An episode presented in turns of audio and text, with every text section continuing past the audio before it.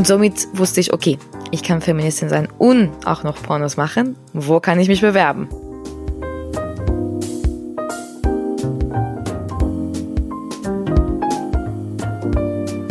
Hallo und herzlich willkommen im Sinneswandel-Podcast. Mein Name ist Marilena Behrens und ich freue mich, euch in der heutigen Episode zu begrüßen. Nach einer Pause, die etwas länger geworden ist, als ich dachte, aber irgendwie doch notwendig war und gut tat, freue ich mich jetzt umso mehr zurück zu sein. Und ich habe länger darüber nachgedacht, auf welches Thema ich Lust habe, was mich gerade beschäftigt und wo ich quasi ein, ja, Sinneswandelpotenzial drin sehe. Und dann bin ich über Porno Positiv gestolpert, das neue Buch von Pornodarstellerin, Regisseurin und Intimitätskoordinatorin Paulita Pappel. Und nach den ersten Sätzen war mir schon ziemlich klar, dass ich unbedingt mit dieser Frau sprechen muss und möchte. Mit 22 Jahren hat Paulita ihren ersten Porno als Darstellerin gedreht. Und seitdem sagt sie, hat sich ihr Leben maßgeblich verändert und was sie aus und von der Branche gelernt hat, möchte sie heute weitergeben. Das Problem ist nur, Pornos gelten immer noch als Tabu. Weniger als früher, aber einen wirklich guten Ruf haben sie noch immer nicht.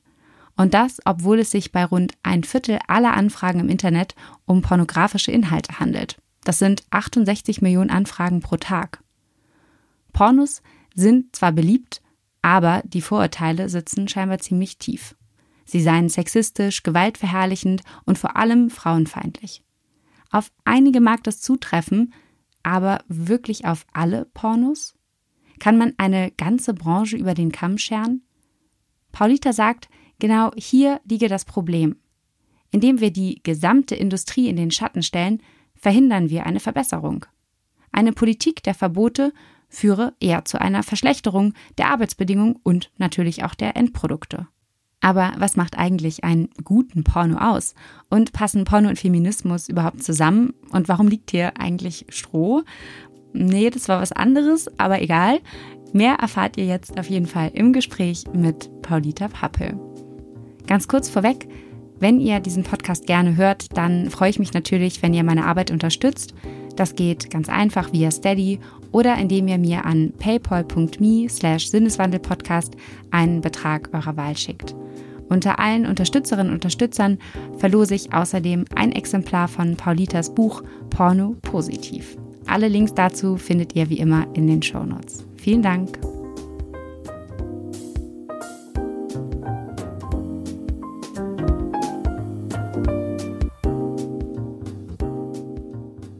Herzlich willkommen, Paulita, im Sinneswandel-Podcast. Vielen Dank, dass du dir die Zeit nimmst. Ja, vielen lieben Dank für die Einladung. Ich freue mich.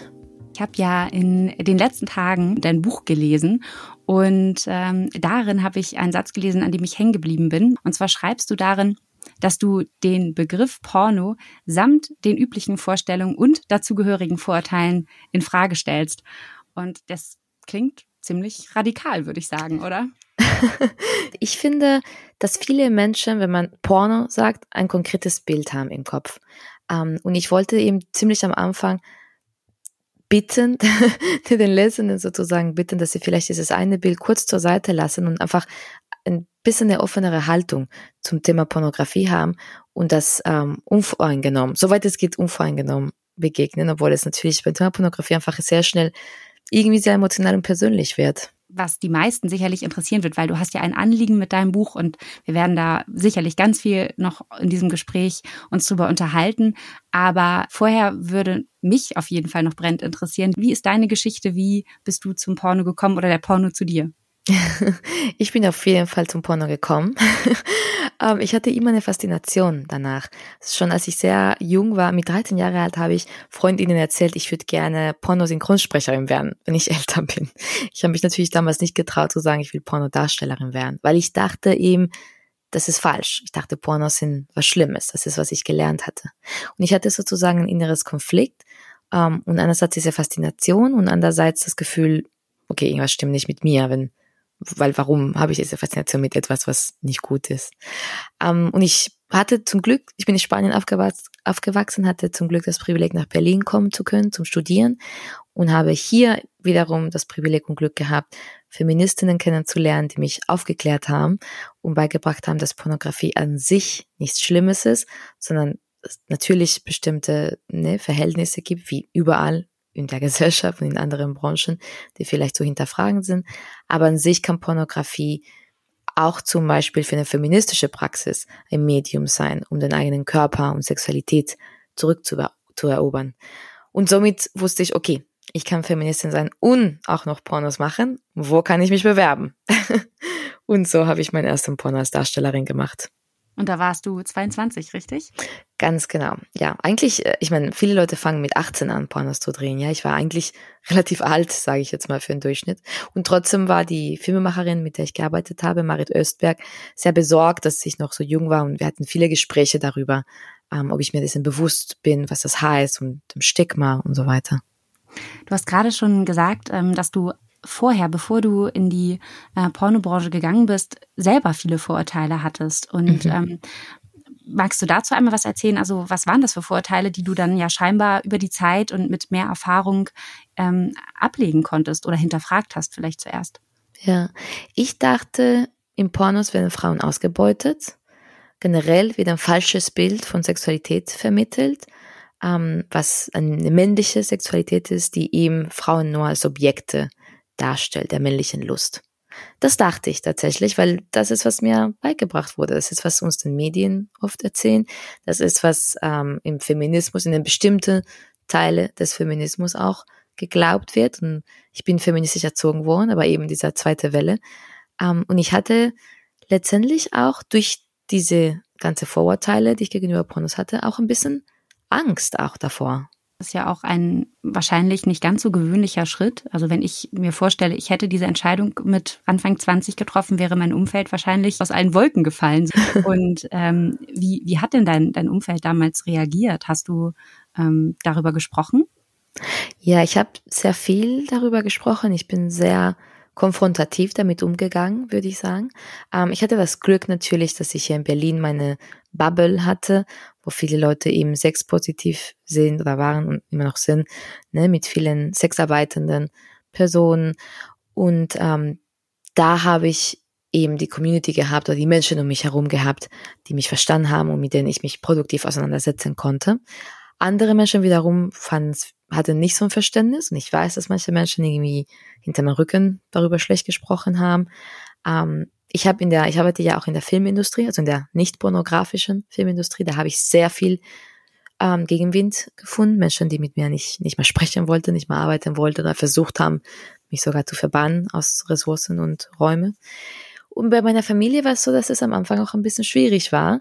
Äh, meine Mutter hat sich halt Sorgen gemacht. Berechtigt, weil eben ne, sie auch dieses Bild hatte von, da werden Frauen ausgebeutet, äh, ne, sie, was passiert jetzt mit meinem kleinen Mädchen. Und ähm, ich konnte aber nach sehr vielen Jahren Austausch und Gespräche und manchmal auch, ja, manchmal auch Streits, ähm, sind wir so weit, aber meine Mutter war offen genug, dass sie sich dem, der hat nicht zugemacht, sondern der hat mir zugehört und hat jetzt über die Jahre einfach sich viel informiert und ist aufgeklärt. Mittlerweile versteht sie das, was ich mache. Mittlerweile klärt sie wiederum andere Freundinnen von ihr auf. Was ich auch ganz interessant finde, ähm, ist der Punkt, du sprichst in deinem Buch auch sehr viel über das Thema Scham. Und ähm, wenn ich so drüber nachdenke, ähm, dann ist für mich auf jeden Fall irgendwie Pornografie. Also ich, ich habe, glaube ich, bisher gar nicht so viele Berührungspunkte mit Pornografie gehabt, um etwas Persönliches mal hier reinzuwerfen. Mhm. Und wenn wurden auch tendenziell bei diesen wenigen Berührungspunkten, die ich hatte, was ja sicherlich damit zu tun hat, auch eher meine Vorurteile bestätigt. So. Und ich glaube, um das Thema Pornografie, also Vorteile im Sinne von, dass ich sie, dass ich Pornografie zum Teil als gewaltsam erlebt habe oder auch als eben wenig so empowernd, was meine eigenen Bedürfnisse angeht. So. Mhm. Ähm, aber dass es natürlich andere Pornografie gibt, das weiß ich heute. Ähm, konsumieren tue ich sie trotzdem immer noch weniger. Was, glaube ich, vielleicht immer noch damit zu tun hat, dass das Thema irgendwie schambesetzt ist. Und ich glaube, so geht es einigen Menschen, dass sie eben mit Sexualität, Nacktheit, Lust generell, dass das alles sehr, ja, schambesetzt ist. Ähm, und ich würde, ja, denkst du, das ist normal oder ist das einfach nur erlernt? Ähm, Ich glaube, es ist erlernt und ähm, ich glaube nicht, dass das Scham etwas ist, was normal oder natürlich oder angeboren ist. Ne? Ich ähm, zitiere ja im Buch auch Mitu Sanyal, ähm, eine ja, eine wundertolle Person, von der ich so viel gelernt habe und die war auch schon zu Gast übrigens hier. Ah, natürlich, super. Na klar, muss muss muss auch. Ich meine, die ist, die ist für mich wirklich ein sehr wichtiges Vorbild und ich habe so viel von ihren Büchern gelernt, ja. Und sie sagt ja selber, ne, dass es dass die Scham eigentlich ein hochkomplexes Konstrukt ist, das wir gesellschaftlich entwickelt haben und das das äh, das wo wo wir indoktriniert werden, ja.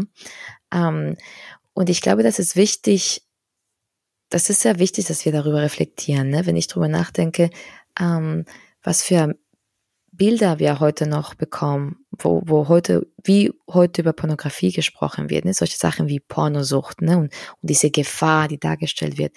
Für mich schließt das ne, gnadenlos an an religiösen Dogmen, wie ne, die, die generell eine, eine sexnegative Haltung haben. Also ne, mein Vater als Kleinkind ist ja in einer Diktatur aufgewachsen, eine katholisch-faschistische Diktatur in Spanien. Und ihm wurde erzählt, wenn du masturbierst, wirst du blind. Und das hat er natürlich geglaubt. Und es ist nicht so lange her, ne? Es ist 60 Jahre her. Ähm, und heute wird uns aber erzählt, ne, Pornos machen süchtig. Und wir glauben's. Obwohl die Wissenschaft ne, eine viel differenzierter und unterschiedliche ähm, Aussage trifft zum Thema Verhalten und, und Zwangsverhalten zu äh, Pornografiekonsum und so weiter. Ich finde es auch wahnsinnig spannend, dass wenn etwas grundsätzlich unterdrückt wird, was irgendwie scheinbar nicht vielleicht nicht in allen Menschen gleichermaßen angelegt ist, aber doch auf irgendeine Art und Weise in sehr vielen Menschen, dass wir Lust empfinden, dass wir ähm, Lust auf Sex haben, dass wir uns erforschen wollen und andere Menschen uns näher kommen wollen auf ganz unterschiedliche Arten. Und wenn das irgendwo ähm, unterdrückt wird, dass es dann zum Teil eben auf eine ungesunde Art eben ähm, an die Oberfläche kommt. Und gesünder wäre ja wahrscheinlich in, ja, irgendwie transparent zu sein, kommunizieren und so weiter. Ähm, aber bevor wir dazu kommen, weil da hast du auch ganz viele spannende Dinge drüber geschrieben, ähm, würde ich gerne nochmals zurück zu, zu Frauen und dem Bild ähm, von Frauen oder was uns als Frauen an, an Lust und Sexualität zugestanden wird. Und zwar äh, fand ich total spannend, hast du eine Studie in deinem Buch zitiert, in der zufolge jede dritte Frau regelmäßig Pornos schaut und gleichzeitig wird Frauen eher die Lust abgesprochen. Also ich gehe davon aus, dass sich einiges schon verändert heute, aber es ist irgendwie immer noch ein sehr ähm, starkes Bild, auch in meinem Kopf. Ja, und das ist tragisch, oder? Ich meine, wie schlimm ist das? Ich glaube, absolut, wir haben so viele, uns wird so extrem vorgeschrieben, wie wir uns zu verhalten sollen. Ne? Und wir, natürlich ist das jetzt nicht wie vor 50 Jahren oder vor 100 Jahren. Ne? Ich finde wichtig, immer auch ne, zu, ja, zu relativieren und zu sagen, okay, natürlich sind viele Sachen besser und ich bin ein viel freierer Mensch, als meine Mutter es jemals sein dürfte. So, ne? Und ich bin sehr dankbar dafür. Ähm, aber trotzdem äh, bin ich auch ne, oder wir in, in einer, sind wir in einer Welt aufgewachsen, wo uns ein Bild von Beziehung, von Liebe, von Sexualität eben vorgestellt wurde, ähm, was uns vorgeschrieben hat, was das ist richtig und das ist falsch. Ähm, und ihm, und ich finde, das geht Hand in Hand mit, den, mit dieser Vorstellung, dass wir immer Angst haben müssen vor Sexualität, dass wir immer potenziell Opfer sind und dass wir eigentlich eben, was du gerade gesagt hast, keine eigenes, keine eigene Lust, kein eigenes Begehren ähm, und letztendlich ja, keine eigene Sexualität haben, sondern ne, dass wir, dass Sexualität was ist, was wir haben und Männer wollen das von uns und wir können uns dann entscheiden, das zu geben. Und im besten Fall machen wir es nur mit dem wichtigen Grund, nämlich ja, Heiratsantrag oder Kinder am besten, aber nicht für uns selber. Und es wird einfach eben nicht nahegelegt, dass wir unsere Sexualität für uns selbst erforschen und entdecken und genießen, finde ich. Und was ich jetzt spannend finde, ist, dass du sagst, dass genau dieses Bild eigentlich im Prinzip aufgebrochen werden kann, auch unter anderem durch Pornografie. Mhm. Und das war etwas, was in meinem Kopf erstmal gar keinen Sinn ergeben hat. weil ich dachte, wie jetzt? Also jetzt mal, wenn wir den, auch ich weiß, dass der Begriff, den siehst du auch sehr kritisch, aber erstmal der Mainstream-Porno, also das, was ich jetzt als Mainstream-Porno sehe, wenn ich zum Beispiel keine Ahnung, wenn ich so die üblichen großen Plattformen aufrufen würde, dann sehe ich da erstmal sehr viele Dinge, wo ich sagen würde, die erscheinen mir auf den ersten Blick nicht feministisch oder ich fühle mich dadurch nicht repräsentiert und ich, ja. ähm, sie stoßen bei mir an. Das ist, mhm. das ist jetzt natürlich erstmal meine subjektive Wahrnehmung und sehr wertend.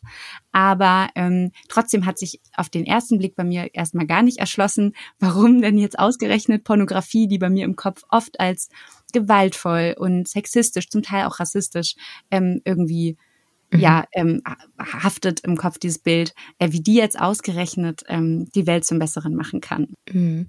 Ich bin der Meinung, dass das Wichtigste, also damit Pornografie eben eine Bereicherung darstellen kann, muss es einfach eine vielfältige Pornografie geben. Und das beinhaltet für mich aber nicht nur so eine Art von Pornografie. Ne? Ich würde jetzt nicht die Antwort beantworten mit, ich finde, es soll dies und jenes repräsentiert sein und halt mit diesen Farbepalette oder dieser Art der Postproduktion oder so, sondern ich finde, in der Vielfalt ist, ist das ist der Clou, der, also ist das ist die Antwort. So und ich ich glaube, viele Menschen geht es so wie dir. Also ich habe das auf jeden Fall mindestens sehr oft gehört, dass gerade Frauen mir sagen, ich gucke mir ja, bei Pornhub Videos an und denke mir erstmal so, boah, sieht alles schrecklich aus. Und ich selber habe auch manchmal diese Erfahrung, auch bei anderen Plattformen. Und für mich habe ich festgestellt, dass es oft erstmal einfach auch eine Überforderung da ist, diese Bilder zu sehen, weil wir es sonst nicht gewohnt sind. Weißt du, es ist so ein bisschen so, wenn ich irgendwie Menschen, die zum Beispiel nie andere nackte Menschen sehen, weil in ihrer Familie ne, die Leute nie nackt gelaufen sind und sie nie im FKK-Strand waren und so weiter. Wenn sie nackte Menschen sind, sind sie erstmal so ein bisschen mitgenommen und überfordert von, von, von überhaupt von dieser Nacktheit. Und im Gegensatz dazu Menschen, die einfach ne, im FKK-Strand aufgewachsen sind, sage ich jetzt mal, für die, die, denen macht es jetzt nichts aus, sich selbst nackt zu sein, in die Sauna oder andere nackte Menschen zu sehen. Und ich glaube, dass das etwas ist, worüber wir, ne, die da für sich selbst persönlich reflektieren sollte, was das mit uns macht. Weil meine Erfahrung ist es gewesen, je mehr Mainstream-Pornos ich geschaut habe, desto besser könnte ich die auch differenzieren und auch da ohne, also die neutral sozusagen sehen, ohne dass bei mir irgendwelche Emotionen von, ja, Angst ist übertrieben, aber eben von so, so einem Abstoß irgendwie hochgekommen sind, weil ich mich einfach daran gewohnt habe, solche Bilder zu sehen. Und dann konnte ich die besser verurteilen. Dann, es gibt immer noch viele, wo ich mir denke, so, ja, die finde ich jetzt nicht schön, persönlich, oder das sind Sexpraktiken, die ich, ja, mich entweder nicht erregen oder nicht interessieren oder was auch immer. Ähm, aber ich kann sozusagen unbeschwerter, so sachlicher irgendwie mit diesen Bildern umgehen. Und das wünsche ich mir auch einfach für uns allen, dass wir eben ne, entspannter im Umgang mit diesen Bildern werden. Und ich finde, wenn wir das schaffen, dann können wir uns fragen, was können wir alles in Pornografie noch zeigen und was macht das mit uns? Ja, ich, ich glaube auch, ähm, das, was ich selber sozusagen, deswegen habe ich sozusagen das aus meiner Perspektive erzählt, was ich daran spannend fand, ist, dass ähm, das hast du auch in deinem Buch aufgegriffen, dieses, dass die Frauen, die ich in, in solchen Pornos, die mir persönlich dann eben oft nicht so gut gefallen sehe, dass ich denen dann aus einem Impuls heraus tatsächlich oft unterstelle, dass sie das nicht freiwillig machen können. Also dass, mhm. dass ich sozusagen mir denke, das ist ja irgendwie gewaltvoll und das, äh, das geschieht sozusagen aus einem männlichen Blick heraus oder etwas, das für Männer gemacht ist, in dem Frauen ähm, doch auf keinen Fall wohl freiwillig mitspielen können. Natürlich nicht in jedem Porno, aber ich überspitze das jetzt natürlich hier. Mhm. Ähm, und dass ich das selber in dem Moment, wo ich es bei dir gelesen habe, irgendwie reflektiert habe, was bei mir nicht zwar nicht auslöst, dass ich nicht trotzdem manchmal das Gefühl habe, dass es Pornos gibt, die vornehmlich für den männlichen Blick gemacht sind. Aber ich habe trotzdem drüber nachgedacht, was ich sozusagen in solchen Momenten dabei empfinde und ob das, nicht ob das gerechtfertigt ist, aber ob es richtig ist. Mhm. Ja, und ich finde, ich finde das, also mir hat das total weitergebracht. Ne? Ich habe eben im Buch genau darüber gesprochen, dass ich auch diese Gefühle hatte und, und einfach dieses, diese Realisation, diese Erkenntnis, zu merken, so, okay, ich glaube, dieses Gefühl hat viel mehr mit mir und meiner Sexualität zu tun, als mit den Frauen, die da abgebildet sind. So, ich projiziere da einfach echt eine ganze Menge. Ähm, das war einfach eine Erkenntnis der meiner eigenen Sexualität, ne, meiner eigenen, ja, Ängsten, Grenzen, vielleicht auch sogar ne, Fantasien, die ich mir selbst aber nicht zugestehe, ähm, weil ich nicht wirklich weiß, wie ich mit diesen Fantasien umgehen soll. Ähm, und ich muss sagen, dass ich seitdem ich irgendwie so ein bisschen Klareren damit bin, kann ich viel besser masturbieren. ich habe viel bessere Orgasmen, kann viel besser kommunizieren. Also in dem Moment, wo ich aufgehört habe, oder ja, wo ich diese Ängste, diese Projektion reflektieren konnte, habe ich mich ein Stück weit befreiter gefühlt und konnte irgendwie, ja, wie gesagt, entspannter irgendwie diese ganzen Themen angehen und somit mich besser spüren. Ähm, und wie du sagst, das heißt nicht, dass alle Pornos toll sind.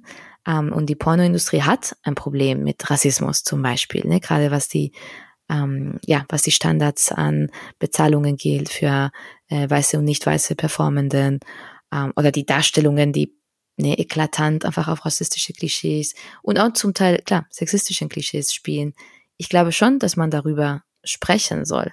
Aber ich glaube nicht zum Beispiel, dass ein Verbot das besser macht oder uns irgendwie ne, näher zu irgendeiner Verbesserung der Industrie oder des Produktes bringt. Ja, den Punkt fand ich tatsächlich wahnsinnig einleuchtend, dass sozusagen, indem wir die Pornoindustrie insgesamt so über einen Kamm scheren und in die Schmuddelecke stellen und verteufeln, ähm, entsteht nicht mehr der Raum, sie eigentlich als Gesellschaft gemeinsam zu verändern oder auch Anforderungen an sie zu stellen, sondern ähm, man überlässt sie eigentlich sich selbst. Und erst in dem Moment, wo man klar benennt, was vielleicht ähm, ja, was man kritisiert oder was, was anders sein könnte oder eben auch, wo man sich mehr Diversität wünscht, weil es gibt, wie in allen anderen Branchen auch, eben in der Pornoindustrie Mängel, so. Und ähm, die können wir aber eben nicht beheben, wenn wir sie nicht klar benennen, sondern eben allgemein nur über die Branche ähm, sprechen. Und ähm, das fand ich tatsächlich war für mich ein Punkt, über den ich so noch nicht explizit nachgedacht habe. Ja, das für mich wäre es wirklich es ist interessant, weil eben das viele Menschen denken nicht drüber nach und haben aber eine Meinung über die Pornindustrie ähm, und wissen aber wenig über die Pornindustrie. Und ich finde, das ist ein klares Zeichen, ne, was wir gefüttert werden und was für ein Bild von der Pornindustrie uns einfach vermittelt wird. Und eigentlich bei jedem anderen Thema ne, würde jeder andere Mensch irgendwie sagen, ähm, ja, da muss man halt, da muss was passieren, da muss halt investiert werden, da muss was ne, verbessert werden und nicht, ja, da muss, das muss verboten werden. So, es ist irgendwie interessant, dass wir immer Sexualität als was Gesondertes irgendwie behandeln, als hätte das, ja, als, als wäre das nicht einfach ein weiterer Aspekt unseres Lebens, unserer Gesellschaft und unserer Identitäten.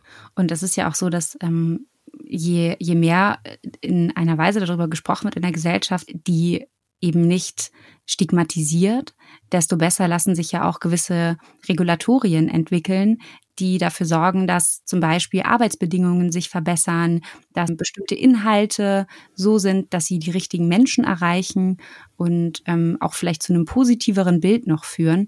Also ähm, ich, ich denke jetzt auch gerade, ähm, also bei Arbeitsbedingungen denke ich zum Beispiel daran, dass ich habe in meiner Recherche mal gegoogelt, ähm, wie viele äh, weibliche Pornoregisseurinnen oder auch ähm, queere Pornoregisseurinnen es gibt.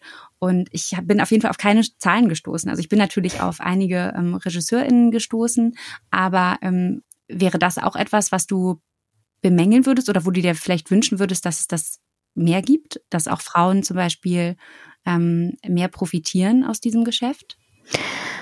Ich glaube, mittlerweile gibt es statistisch gesehen mehr PornoregisseurInnen in dem Sinne als Film, als Film, ja, weil guck mal, das Ding ist ja im 20, im Jahr 2023, das meiste Porno, was produziert wird, ist Amateurporno.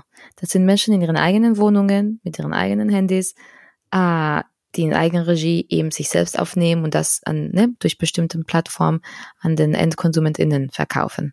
Das heißt, die machen die Regie und diese, die meisten von diesen Darstellenden sind Frauen. Wir reden über die Pornindustrie und denken immer noch an so ein bisschen altmodisch an, an Pornocasting und Pornoset, weißt du?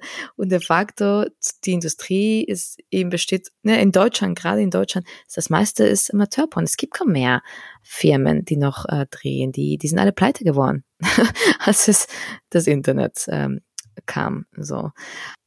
Ja, also um deine Frage zu beantworten, klar, natürlich wünsche ich mir noch mehr, ähm, aber ich würde sagen, dass wenn man zum Beispiel die Filmindustrie ne, als Ganzes vergleicht mit der Pornindustrie, ist es nicht so, dass die Pornindustrie ähm, ne, mehr, weniger Frauen in, in Regiepositionen hätte.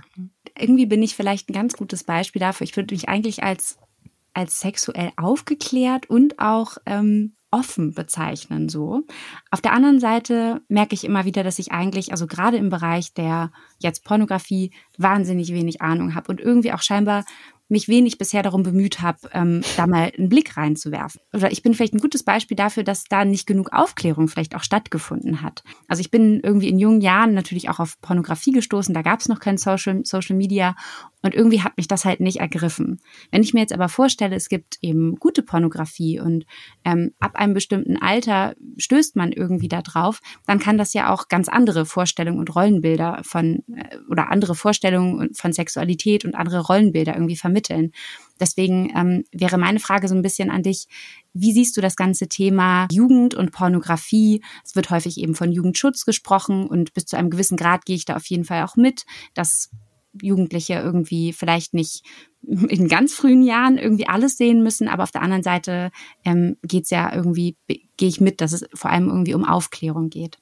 Mhm. Ja, ich bin ganz bei dir. Ich glaube, Aufklärung ist das zentrale Wort, wo wir dringend reden müssen. Ich glaube, da ist, äh, weißt du, viele Menschen reden darüber, dass es eine Krise sei oder eine soziale, ein soziales Problem eben, wie viel Pornos es zugänglich sind für Jugendliche. Und ich glaube, was die tatsächliche Krise oder das tatsächliche Problem ist, wie wenig Aufklärung Kinder und Jugendheranwachsenden bekommen. Ähm, ich bin der Meinung, dass ähm, wenn wir um, über Sex, über sexuelle Selbstbestimmung ne, und eine gesunde Sexualitätsentwicklung sprechen, sind Information und Zugang zu Information das Allerwichtigste eigentlich. Und indem wir ne, das Thema Sexualität und Pornografie ein Tabu machen, indem wir eben diese Idee vermitteln, dass es für Jugendliche ganz schlimm ist, ähm, vermitteln wir den Jugendlichen ähm, ein schlechtes, ein negatives Gefühl dazu. Und seien wir ehrlich, ähm, also es gibt kaum Menschen, die erst ab 18 Jahre das erste Mal in, in Kontakt mit Pornografie kommen. Das ist nun mal so, man es möchte oder nicht, ja. Und ich bin ganz, also kristallklar der Meinung, dass es Inhalte gibt, pornografische und nicht pornografische, die nicht altersgerecht sind für bestimmte Alter. Ich glaube nicht, dass Kinder Zugang haben sollten, ähm, ne, unbeaufsichtigt und, und unaufgeklärt zu bestimmten Bildern.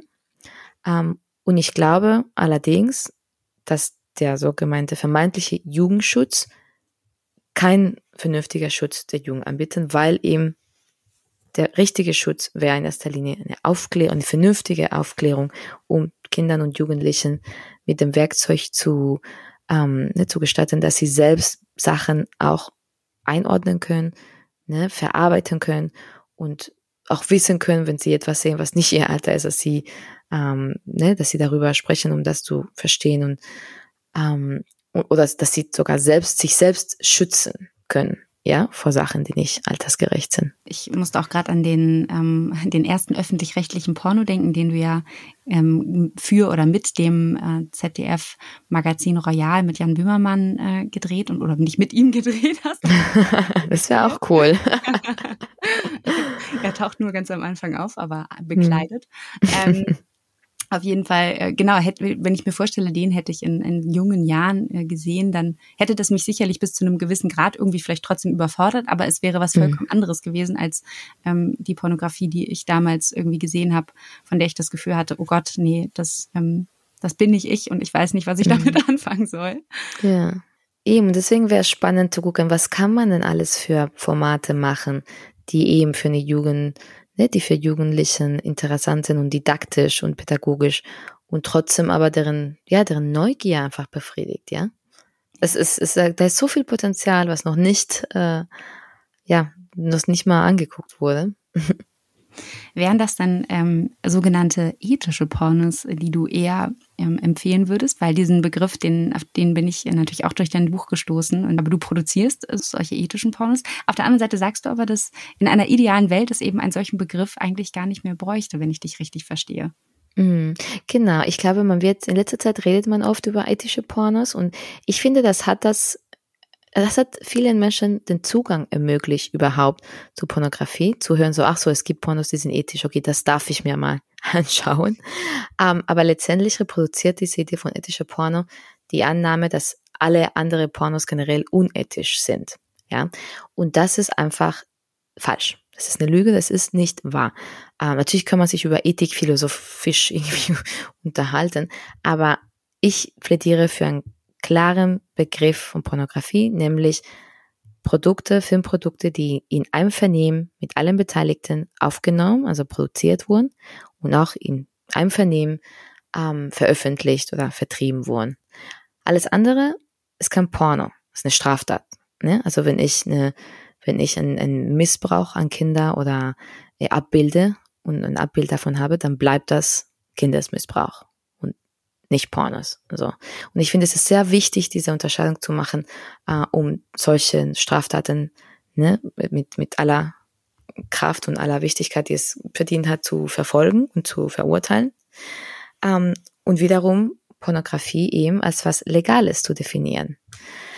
Ähm, und innerhalb dieser Legalität sind Pornos eben ethisch und es ist einfach ein Standard, dass alle Pornos, die in Deutschland oder in Europa produziert werden, dass da alle Menschen ihren Ausweis zeigen müssen, dass da Verträge unterschrieben werden, ähm, dass da Menschen aufgeklärt worden sind, worum es geht, was da passiert.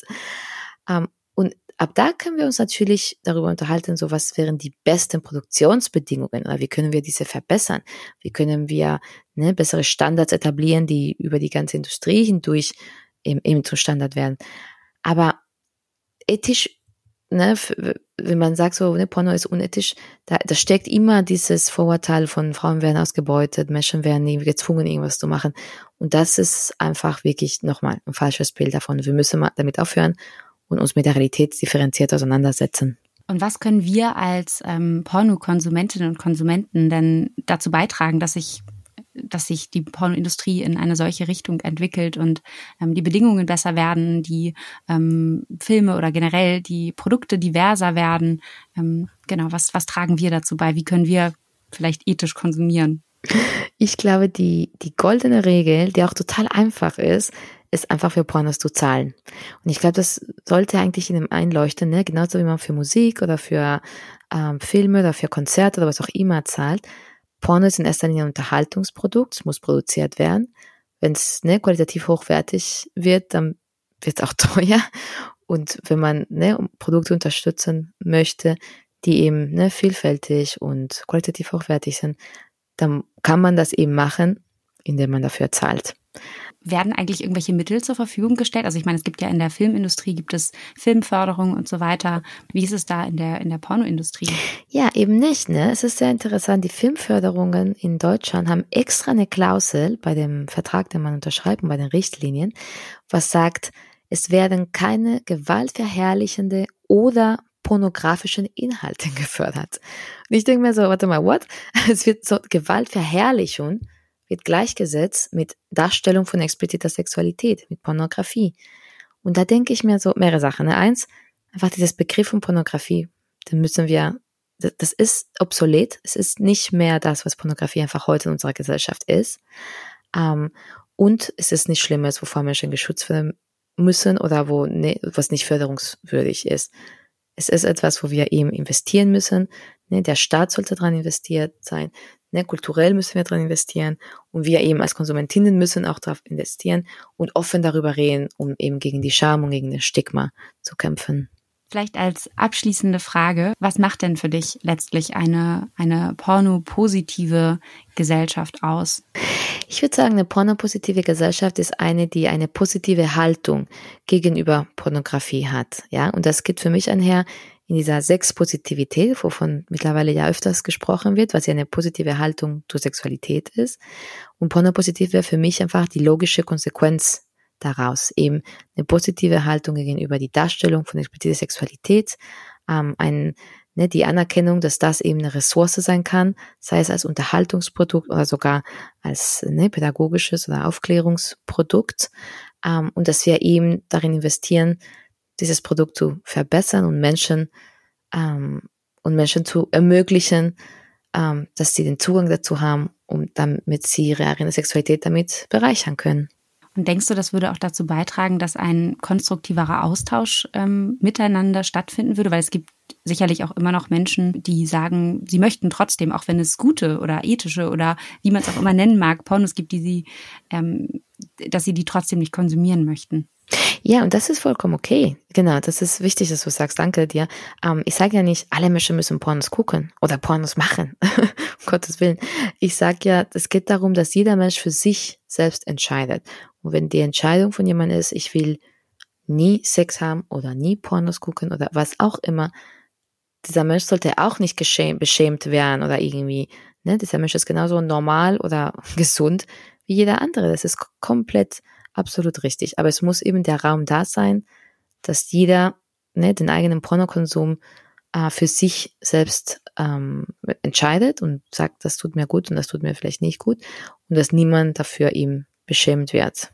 Ich muss sagen, ich fand äh, einen Satz, der kam ganz am Ende deines Buchs. Ich habe mir das Zitat rausgeschrieben, irgendwie sehr treffend. Da hast du geschrieben, wenn wir Respekt vor der eigenen Sexualität sowie der Vielfalt von menschlicher Sexualität haben wollen, sollten wir uns um die Qualität von Pornografie bemühen. Ganz genau.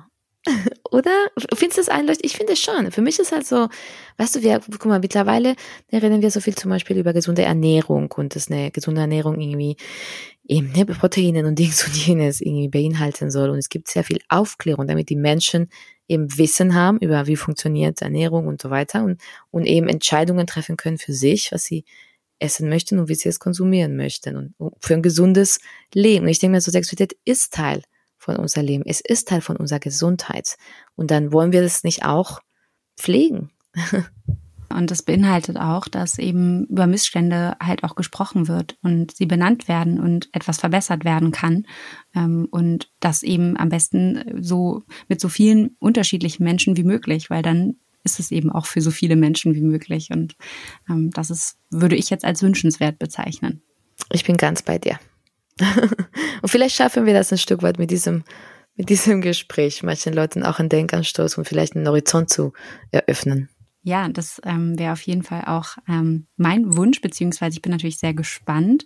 Äh, Podcast ist ja immer so ein bisschen schwierig, dass man mit den Menschen, die zuhören, in, in den Austausch kommt. Aber falls äh, Hörende sich jetzt denken, ich würde gerne ähm, dazu was, ja, meine, meine Meinung teilen oder so, dann können sie sowohl wahrscheinlich dich erreichen, ähm, mhm. als auch ich bin erreichbar ähm, über soziale Medien und E-Mails und was es nicht alles gibt. ähm, aber erstmal an dieser Stelle vielen Dank für das Gespräch, Paulita. Vielen Dank dir, so sehr schön. Danke. Vielen Dank auch an euch fürs Zuhören. Ich habe auf jeden Fall noch viel über Paulitas Worte nachgedacht und wie ich dazu stehe. Falls es euch ähnlich geht und euch das Gespräch auch irgendwie bewegt oder vielleicht sogar gefallen hat, dann teilt es gerne mit Freunden, Bekannten oder wem auch immer. Und äh, wenn ihr meine Arbeit unterstützen wollt, dann könnt ihr das via Steady oder PayPal tun. Dazu findet ihr wie immer alle Shownotes, äh, alle Shownotes, alle Links und Infos in den Shownotes. Genau, das war's von mir. Die nächste Folge kommt hoffentlich in Kürze. Ich gebe mir größte Mühe und sage bis bald im Sinneswandel-Podcast.